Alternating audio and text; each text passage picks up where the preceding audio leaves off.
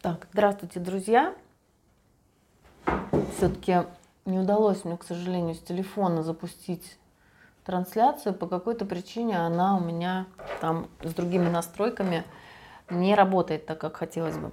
Поэтому давайте сейчас кратко подытожу еще раз э, рассказ, да, очень коротко, то, что было в предыдущем эфире.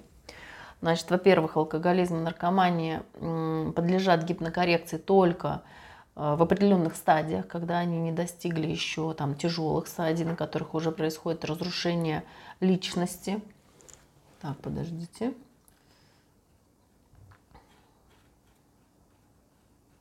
Угу. Значит, работа в рамках гипнокоррекции или психологического консультирования, она будет более эффективна. Ну, она будет вообще, в принципе, эффективна только на тех стадиях, когда человек еще более-менее социализирован, то есть он более-менее еще в порядке. Если человек уже совсем десоциализирован, то поздно его гипнотизировать, поздно его психологировать, э, толку от этого большого не будет. Э, ну, то есть, если очень хочется родственникам сделать, поддержать ему, улучшить качество жизни, это сделать можно. Но если в мозгу уже органические изменения, тут уже гипнозом не поможешь. Значит, опять же, здесь нужно пояснить. Вот смотрите, когда гипнотерапия и вообще гипнотерапия это форма психологической помощи, это работа с психологической причиной проблемы, да.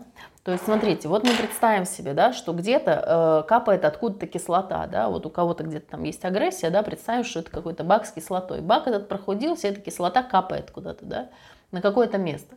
И она там рано или поздно проделает дырку, да. Э, если нам, э, наша психологическая проблема, да, то, что человек не справляется с этими эмоциями, мозг у него выделяет очень много там кортизола, адреналина, тестостерона, еще чего-нибудь, каких-то гормонов, которые поступают в кровь и поганят по-всякому его организм. Там дальше уже вопрос к врачам, как конкретно. И наша задача, на том, задача работы психолога – гипнокоррекция – она находится на том этапе, где человек чувствует себя определенным образом, и мозг его выбрасывает эти гормоны, эти нейромедиаторы. Вот здесь вот, почему называется нейрокоррекция, да, потому что коррекция происходит на уровне мозга, на уровне психики. Это коррекция тех чувств, того, что я чувствую. Если я вот здесь вот злюсь, да, то мой организм под это дело выделяет тестостерон, адреналин, там, кортизол. Если я испытываю там, не знаю, сексуальное возбуждение, значит, мой организм под это выделяет половые гормоны. Если я испытываю эйфорию, мне прям так хорошо, значит, он выделяет серотонин. Если я испытываю интерес, значит, он выделяет дофамин и дальше таким же образом. То есть вот работа гипнотерапевта, работа по гипнокоррекции нейронной, да, она происходит вот в этом моменте, то есть до того, как начался уже, скажем так, медицинский процесс. Дальше уже, если эта кислота продолбила где-то дырку, то здесь уже гипнотизирую, не гипнотизирую, дырку мы эту не загипнотизируем. Если уже пошли органические изменения в мозге или в теле, все, это уже не к психологу. Вот если у вас психосоматика на фоне стресса, у вас зажимается какая-то мышца, вот это ко мне, вот это я могу сделать, да, то потому что это действие, пока еще это действие. Но если у вас уже там, вы 20 лет напрягали эти мышцы, что у вас там уже мышечные волокна проросли соединительной тканью, то тут уже, извините, тут уже я не помогу, тут уже нужны медикаменты, препараты, операции там или что-нибудь такое. Если там какие-нибудь спайки там, да, или что-то еще. А, значит, я работаю только на уровне причины. Почему я работаю всегда э, с такими вещами, сопровождение врача-нарколога? Потому что врач-нарколог смотрит на общее психическое состояние. Что толку работать с причиной, да? Знаете эту притчу про удочку и рыбу. Не давайте ему рыбу, а дайте ему удочку. Проблема в том, что без рыбы он сдохнет и не сможет держать вашу удочку. Нету у него в руках, он, у него сил нету удочку держать. Все, он алкоголик, наркоман. Он, он не может, он не вытягивает, он не вывозит. Все, бесполезно, давайте ему удочку. Он ляжет и с этой удочкой в обнимку помрет. Ему, его нужно сначала накормить и поставить на ноги. Вот для этого нужны препараты от врача-нарколога, чтобы человек спал, чтобы человек ел, чтобы он ходил на работу, чтобы он более-менее чувствовал себя нормально. Может быть, он не супер-мега хорошо себя будет чувствовать, но, по крайней мере, сколько-нибудь нормально, сколько-нибудь сносное самочувствие у него будет. И вот тогда уже мы начинаем учить его ловить эту чертову рыбу с этой самой удочкой. Тогда мы уже начинаем искать какие-то причины в детстве. Какое, какие причины в детстве, если у человека тревога зашкаливает настолько, что он только сидит и ждет, когда закончится рабочий день, чтобы пойти и выпить или там покурить, там, кто во что гораст. мало кто это понимает. Ну вот, э, Иван, я это понимаю, именно поэтому моя работа ну, высокоэффективная, скажем так, да, и я э, еще, понимаете, кроме того, чтобы что-то очень хорошо понимать, э, нужно еще постоянно думать над тем, чего ты не понимаешь, да, и стараться развиваться в этой области.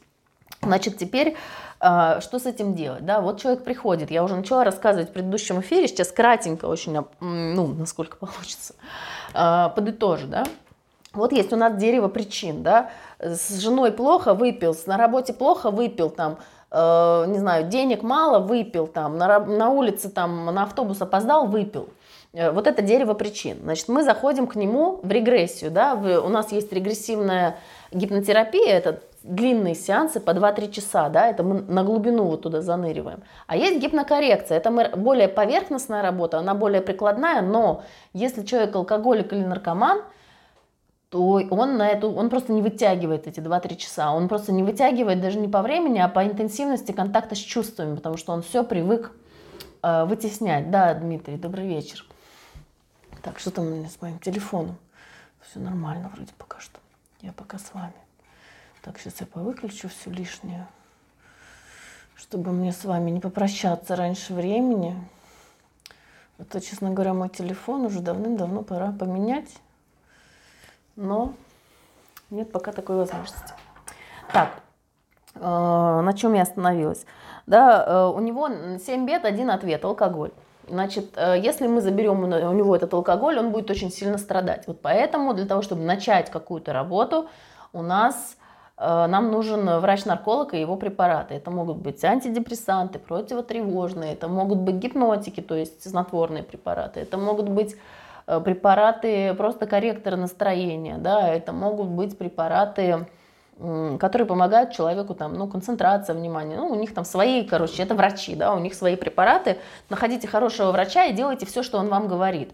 Нет никакого смысла находить врача и не делать то, что он говорит, или делать частично. Не надо считать себя умнее врача. Э, если вам кажется, что этот врач говорит вам не то, найдите другого врача, которому вы будете доверять, и делайте все, что он говорит. Но выполнять э, указания врача частично – это совершенно глупая затея. Да? То есть, ну, не нужно так делать. Найдите того, кому вы, кому вы доверяете, и выполняйте его рекомендации полностью. Значит, смотрите, что мы делаем на одной э, встрече. Вот приходит человек, и я говорю, ну давай, расскажи мне, как ты себя чувствовал вот перед тем, как выпить? Вот давай, мы находим эту ситуацию, мы в нее заходим. Вот в таком вот гипнопогружении, в маленьком, да, в очень поверхностном состоянии. Просто он глазки закрывает, и то, понимаете, алкоголику, наркоману, ему порой тяжело в кабинете вообще просто с закрытыми глазами сидеть, да, то есть эти люди, они в таком находятся состоянии, ну им тяжело погружаться, они очень плохо себя чувствуют без употребления, то есть они начали употреблять, потому что уже плохо себя чувствовали, а дальше уже зависимость формировалась, и она этот маятник закачивала, то есть ему если ему было вот столько плохо без этого, да, и когда-то там в 16 лет ему кто-то стопку налил или косячок протянул, он употребил, и ему стало вот так хорошо, да, вот не видно, да, как я показываю, вот так ему, вот столько ему было плохо, вот так ему стало хорошо, то, соответственно, дальше этот маятник раскачивался, и эти качели потихонечку меняли свое направление, то есть без этого ему становилось все больше, больше плохо, а после этого ему становилось все меньше, меньше, меньше хорошо. И как раз, э, когда мы говорим о тяжелых наркотиках или о тяжелых стадиях зависимости, у нас получается, что человеку уже очень сильно плохо, а когда он употребляет, ему еле-еле становится получше, и никакой эйфории, конечно, он уже не получает, то есть так много серотонина уже у него не выделяется, не хватает этого серотонина для того, чтобы вытормозить стрессовые процессы, вот это на тяжелой стадии. В основном алкоголики, когда они говорят, наркоманы то же самое, они говорят, а сделайте, чтобы я пил как нормальный человек. То есть они, по сути, пить-то бросать не хотят. Они, они вообще говорят, что это пить это прикольно, если бы побочек не было, я бы пил. Если бы за это с работы бы меня не увольняли, и похмелья бы не было, да, то есть, по сути, людей беспокоит только негативная часть этого процесса, а то, что это им снимает боль, они это используют как таблетку. Значит, наша задача, как, моя задача как гипнотерапевта с точки зрения психологических процессов, это выяснить, где происходит сбой психологический. Некоторые алкоголики грузятся очень быстро и глубоко. Есть, есть, безусловно, есть. эм, ну, я не работаю, я не специализируюсь вообще на алкоголиках, да, поскольку возникает вопрос, то отвечаю на него. И, безусловно, можно их э, закодировать, можно им дать установку, но, повторюсь, да, в первом эфире я об этом рассказывала, я не занимаюсь такими методами, более того, считаю их вредными и разрушительными для психики, да, потому что в таком варианте мы делаем что? Мы просто забираем у человека таблетку. Человеку было плохо, он употреблял свою таблетку. Теперь мы просто забрали у него таблетку, и ему теперь просто плохо. Ну и скажите мне, где здесь польза для личности, где здесь польза для психики? Моя задача совсем другая, и она совершенно требует других усилий, она другая по трудоемкости. Вот сейчас рассказываю пример, который я рассказывала в прошлом эфире, кратко, да. Вот он где-то там, в детском садике, он описался, э, его наругали, он захотел заплакать, но его напугали, дали по попке и запретили плакать. Соответственно, человек там в два годика принял группу решений – например, что я не буду себя проявлять, что я не буду проявлять агрессию, потому что иначе мне будет еще хуже. И что, допустим, я не буду выражать свои чувства, да, потому что он там заплакал, выразил свои чувства, там, не понравилось, да, ему то, что он описался, он свое там какой-то стыд и э, неудобство, дискомфорт выразил с помощью слез, его за это еще, еще и наказали. Значит, он принял решение не высказывать своих чувств. Значит, мы на одном занятии находим у него этот эпизод. То есть мы идем с конца, допустим, он там, ну вот, э, как я уже рассказывала, да, давайте тот же пример, какая-то тетка его там допекает на работе. Она до него докапывается все время, он ей ничего не отвечает, потому что он социально же приемлемым образом хочет выражаться. И жить... Так, сейчас, секундочку. Что тут у меня происходит? А, вот. А, ну все, слава богу, у меня начал заряжаться телефон. Так что не должно теперь оно отключиться. А, значит, у него постоянный источник фрустрации. Да? У него постоянно... Фрустрация – это когда я что-то хотела, не получила, мне из-за этого нехорошо. Постоянно у него психотравмирующая ситуация. Значит, он ждет, когда он можно будет выпить. Мы с ним на одном занятии говорим, а ну давай разберем ситуацию с этой, там, ну, с начальницей, допустим, да, а чего там она? А, и мы нам начинаем раскапывать, раскапывать, и мы видим, что этот конфликт состоит в том, что она его постоянно тыкает уже там много лет, сколько он там работает, а он ей постоянно не отвечает, она его постоянно бесит, у него в течение всего рабочего дня копится раздражение, он это раздражение копит, копит, копит, копит и сидит только смотрит на часы, когда закончится рабочий день, и можно будет дома прийти, выпить и снять это напряжение, снять это раздражение, там посидеть, там, я не знаю, поиграть в компьютерную игру, да, или что-нибудь такое. Значит, смотрите, мы берем и заходим туда. Регрессивная гипнотерапия, да, называется. Гипнокоррекция чуть-чуть по-другому, но тоже похоже. Ну, в принципе, для конечного клиента это знать не надо. Э, я говорила, Иван, кстати, да, я хочу подчеркнуть, что тут они не выдерживают ни гипноз, они не выдерживают длительного контакта с чувствами, потому что они привыкли все свои чувства вытеснять и трансформировать их вот в эту просто потребность, да, то есть если до этого человек тревожился, и у него было безотчетное чувство, а что это со мной, вот мне как-то плохо, да, то теперь он это чувство трактует однозначно, хочется выпить, да, или хочется наркотики, или хочется э, там мастурбировать, да, если мы говорили в прошлом эфире о навязчивой мастурбации. Ну и также дальше все остальные зависимости, там покупательская, там сексуальная, еще какая-то. Э, так, мы начинаем разбирать с ним да, конфликт вот с этой, допустим, начальницей. Вот мы пошли туда в детство, в регрессию, и в два годика мы там приняли новые решения. То есть нам надо было хорошенечко там все разобрать, и мы там приняли новые решения. Значит, что я теперь разрешаю себе проявлять себя, я разрешаю себе проявлять свои чувства. Значит, я разрешаю себе выпускать агрессию, но там дальше опять на что уходит время, вот эти 2-3 часа. Просто разрешить себе выпускать агрессию – это не выход. Потому что если он теперь начнет начальница там бить в морду или на нее матом ругаться, это нам не подойдет, да, то есть это приведет к его десоциализации, нам этого не надо. Нам надо, чтобы человек был гармоничный, чтобы у него было все хорошо, а не плохо.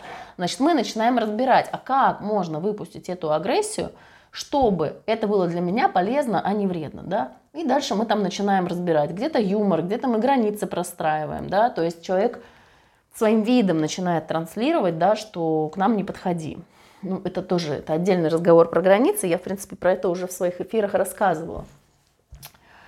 А, вот мы это проработали. Он разрешил себе выпускать эту агрессию. Он разрешил себе чувствовать, он разрешил себе проявляться. Да? Смотрите, как далеко это еще до той рюмки водки или там чего он там выпивает перед сном. Да? Это пока еще очень далеко. Мы это решение приняли. Мы сделали моделирование, мы вернулись в ситуацию с начальницей, что он там его раздражает, э, значит, и он там принял решение, что он в следующий раз поставит ее на место и скажет ей там, когда она ему скажет там что-то из серии там, э, ну, посмеется там как-нибудь токсично его будет высмеивать, то он ей там как-нибудь тоже токсично ответит, так как раньше он не позволял себе этого делать, да. Или он там жестко, грубо там ей ответит, или он там ее ну, ну, короче, он как-то вот с ней повзаимодействует по-другому, какое-то количество агрессии выдаст. Да? Человек принял решение, что я теперь буду проявляться, что я буду проявлять свои чувства, если раньше я их подавлял. Хорошо.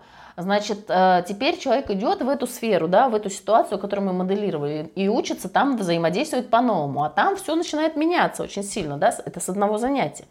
Человек пришел, с этой начальницей по-другому поговорил. Начальница такая, о, типа, а что это такое, да? А она удивлена, а как теперь по-новому? Она будет выдавать новую реакцию. Не факт, что она сразу, да, на это среагирует.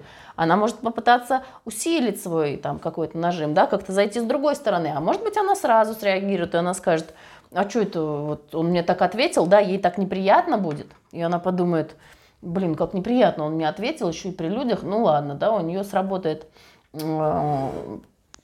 это таким образом, что она больше не будет этого делать, да, но, возможно, она будет делать что-то другое. Дальше это материал уже для дальнейшей проработки.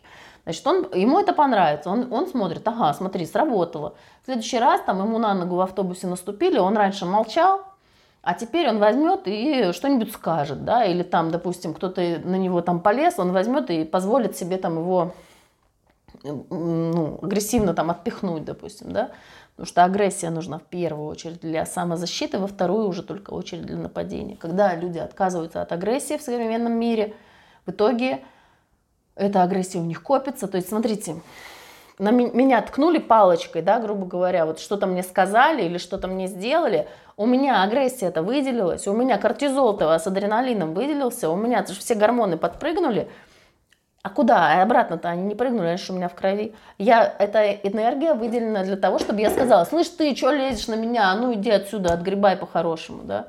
То есть, чтобы я какое-то совершила действие, чтобы защитить себя, да, чтобы эту границу свою отстоять.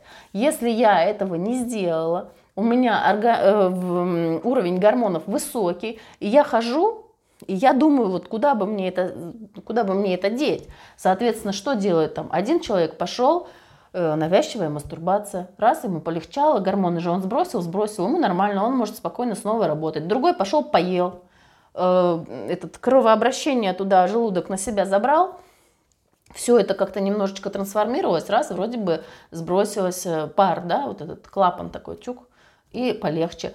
Другой там вот пошел, выпил алкоголь, другой пошел, употребил наркотики, третий пошел, купил себе что-нибудь в магазине, четвертый пошел, поиграл в игровые автоматы, Э, кто-то там зашел в телефон и в телефоне там посидел, кому-нибудь гадость какую-нибудь написал, да? То есть куда-то надо же девать этот повышенный уровень. Хорошо, а если наш человек, которого мы научили взаимодействовать с такими козлами, которые ко мне лезут, он их поставил на место, раз, ему вроде как полегче. Он думает, ага, пойду-ка я теперь еще там на дороге, когда поеду, меня когда кто-нибудь подрежет, я возьму и посигналю ему. Раньше я просто про себя злился и зываю, вот так делал. А теперь я возьму и посигналю ему, выпущу свою да, агрессию. Социально приемлемый уровень, социально приемлемый, все нормально. Там потом, не знаю, кто-нибудь там еще, жена мне там на меня будет наезжать, там пилить меня, а я возьму там и что-нибудь сделаю. Ну, там, а, э, в семье мы, конечно же, говорим в первую очередь о защите своих границ, да, то есть там, конечно, допустимый уровень агрессии совсем низкий, но защита своих границ, она делается через пассивное ощущение. Ну, тема границ, она отдельная, но она все равно очень сильно связана с зависимостями, да, потому что зависимость это там, где нет границ. Ой, про границы буду отдельно рассказывать. Вот смотрите, пошел он, и он во все в разные сферы жизни начинает прояв... проносить свое вот это решение, которое он принял, что я теперь разрешаю себе проявляться. Вот раньше я не проявлялся, а я раньше... Кто Краснодарский край мне звонит. Раньше я не проявлялся, а я раньше просто, ну, терпел да, а теперь я терпеть не буду, а я теперь буду проявляться. И он ходит теперь и везде проявляется, во всех сферах жизни, понимаете, вот это решение, как мы далеко еще до той э, рюмки там водки или коньяка ноч- вечерней перед сном.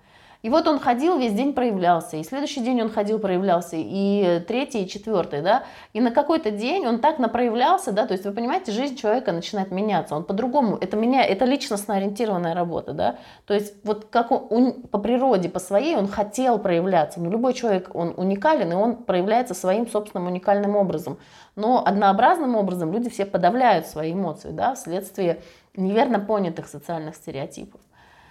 И в какой-то момент он проявился, он отстоял свои силы, да, вот недавно у меня девушка, там тоже, кстати, имеется алкогольная история, у нее целых три истории было параллельно. Одна история как раз-таки с начальницей и с какими-то сотрудниками на работе, которые ее щемили и перед клиентами плохо выставляли. Другая история э, с руководством дома, где она живет, там какая-то социально-коммунальная история, что что-то ей там не делали.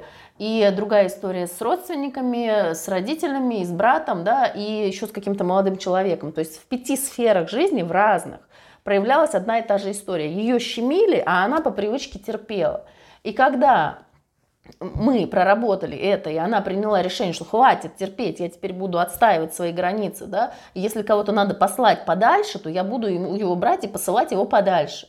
И после этого у человека меняется тот самый гормональный процесс. Вот представьте, как человек себя чувствует. Она пишет мне с восторгом, да, у меня же пишут все клиенты дневники позитивных изменений.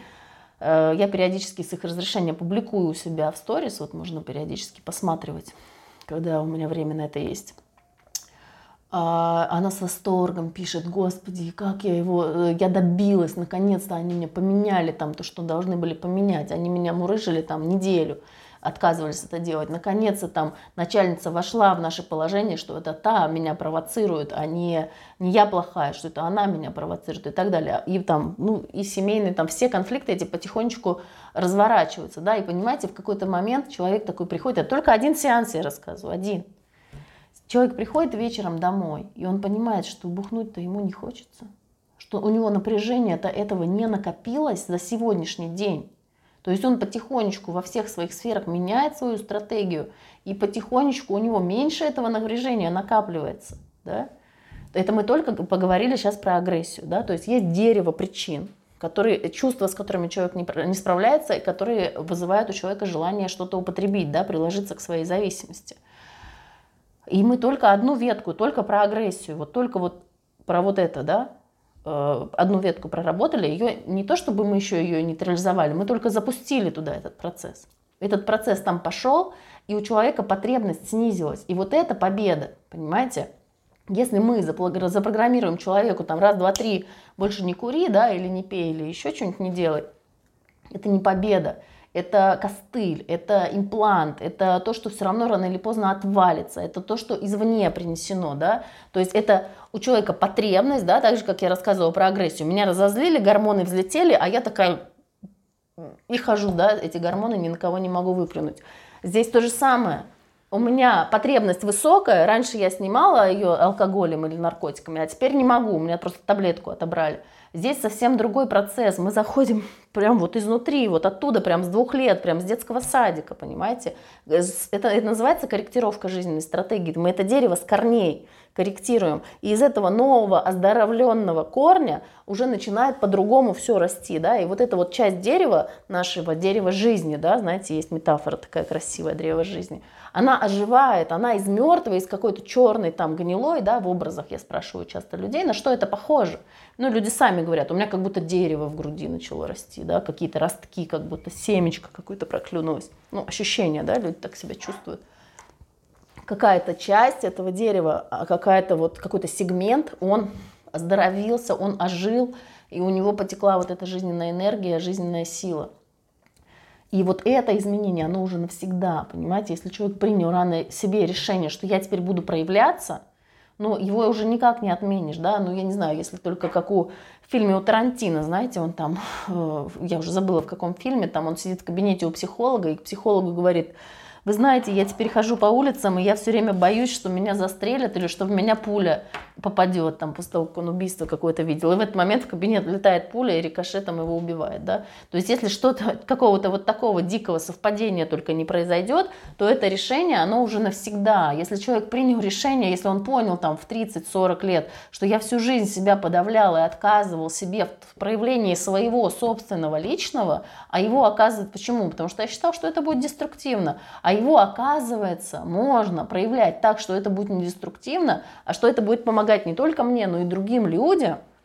Вот и люди такие говорят, а что так можно было, да, вот момент инсайта, момент озарения. В чем особая ценность этой гипнотерапии? В том, что мы шьем костюмы из шерсти заказчика, понимаете? Человек сам заходит в свое детство. Люди думают, что гипноз это сейчас я им буду внушать и говорить им, как жить, и что им делать, и чего им не делать. Я понятия не имею, что им делать, что им не делать. И мне со своей жизнью разобраться. У меня трое детей есть вообще кому тут командовать, чего делать, чего не делать. Моя задача, я как репетитор, да, я могу научить человека, как перепринять какое-то ошибочное решение, которое сейчас тебе мешает, и вместо него принять такое классное решение, которое теперь тебе будет помогать. Вот. И потом, да, почему я говорю, что алкоголизм, наркомания это на год. Ну, на год это лайтовый вариант. Поверьте мне, к обычным психологам можно ходить и 10 лет да, с этими вещами. Ну, спросите, ну нету, нету гарантированного решения для этой проблемы сейчас в мире, его нет. Гарантированного решения для проблемы зависимости, алкоголизма и наркомании. Поэтому нейтрализация причины. Значит, потом человек пришел на следующий раз, и я его спрашиваю, а что тебя волновало вообще на этой неделе? Или там, если в контексте там, алкоголизма, а что послужило триггером к алкоголизму? там, не знаю, вот мама позвонила, нагрузила. Ну хорошо, чем же тебя нагрузила мама? А мама мне сватает чувство вины, что из-за того, что я там до сих пор не замужем э, или не женат, э, пап, у папы из-за этого сердце болит, да? Ну такая нехитрая такая манипуляция. И что ты чувствуешь? Ну, а что я чувствую? А человек не разбирается, у него там как будто ком, да? Они так и говорят, у меня ком в груди, а с чего этот ком? Если я спрошу, а на что это похоже? То, ой, ну какой-то серый, а с чего он вообще сделан? ой, это какой-то мокрый, а с чего, что там такое мокрое-то? Ну, говорит, там какие-то слизь, какие-то сопли, какие-то, гадость, короче, какая-то, да, еще и воняет это все. Такие образы люди называют, да, то есть там просто огромное количество каких-то чувств, которых человек вообще не разбирается, он абсолютно не понимает, что это за чувство, чего с ними делать. Просто мама его нагружает вот так, а я как психолог, я могу вам расписать формулу, да, что там происходит. Мама сама чувствует вину, Э, мама понимает, что это ее воспитание привезло к тому, что сын до сих пор не женат, хотя ему там, бог знает, уже сколько лет. Э, там мама видит, что сын бухает, да, или дочь, без разницы абсолютно. Мама тоже понимает, что ее вклад какой-то в этом есть. Она чувствует вину, вина для нее невыносима. Она хочет ее переложить на ребенка. Она ребенку звонит, она хочет что-нибудь сделать. Что сделать, она не знает. Поэтому она звонит ребенку и пилит его и говорит, ты почему, типа, до сих пор не выходишь замуж, вот у папы больное сердце, папа из-за тебя очень сильно переживает. На самом деле она сама переживает, но нельзя же сказать, что я сама переживаю, да, некоторые могут, некоторые нет. Ну, хорошо сделегировать папе, папе сделегировала, дальше это использовала как предлог, обвинила, ребенок почувствовал вину с одной стороны, обиду на мать с другой стороны, обман с третьей стороны, все это у него переплавилось в агрессию. Агрессию на мать выпускать нельзя, поэтому ребенок эту агрессию подавил, она у него переплавилась в тревогу. Ребенок положил трубку, пошел на кухню, налил себе виски с колой и сидит, смотрит сериал. А потом приходит и говорит, здравствуйте, вы знаете, тут у меня сформировалась зависимость. Вот это еще одна огромная ветка да, этого дерева, потому что все, что про папу и маму, это все от самых корней да, идет. Ну и вот таким образом и так далее, и тому подобное, и прочее, и прочее. Почему год? Да? Потому что вот с этой темой мамы и папы обычный психолог может работать годами. Гипнотерапевт может гораздо эффективнее и быстрее это делать. Да? Почему? Потому что у нас есть определенные, во-первых, у нас есть состояние активации сознания и редактирования опыта. Во-вторых, потому что у нас есть скрипты, да, это хитрая составленная последовательность вопросов, которая позволяет нам выйти сразу на первопричину, да. Это как, ну, вот для примера, это очень сложно, да, и долго этому надо учиться.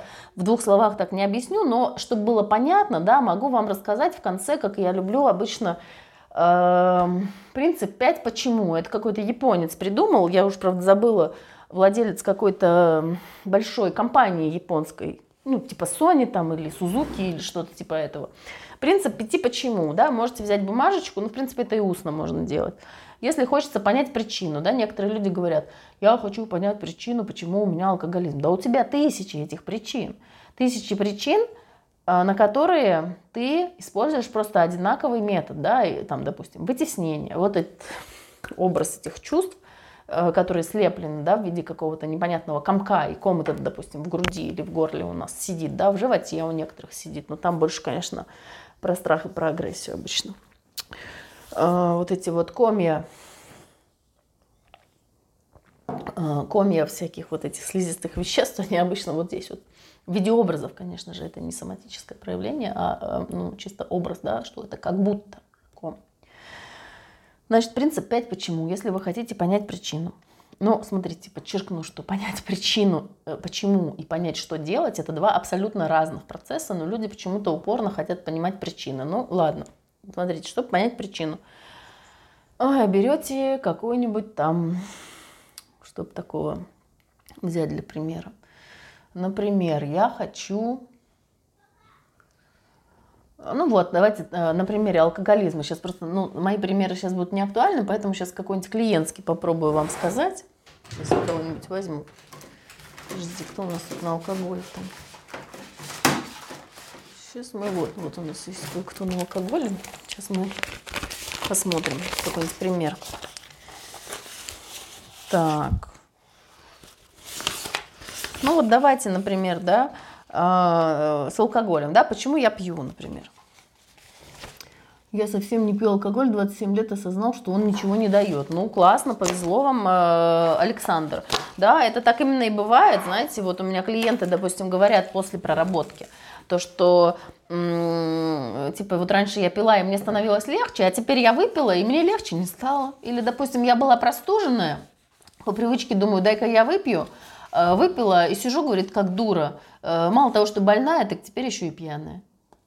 Или, допустим, человек говорит, что я пришел в магазин, зашел просто по, по инерции, зашел в алкогольный отдел и понял, что я ничего не хочу ушел первый раз за много-много лет с пустыми руками оттуда. Вот это называется потребность снялась.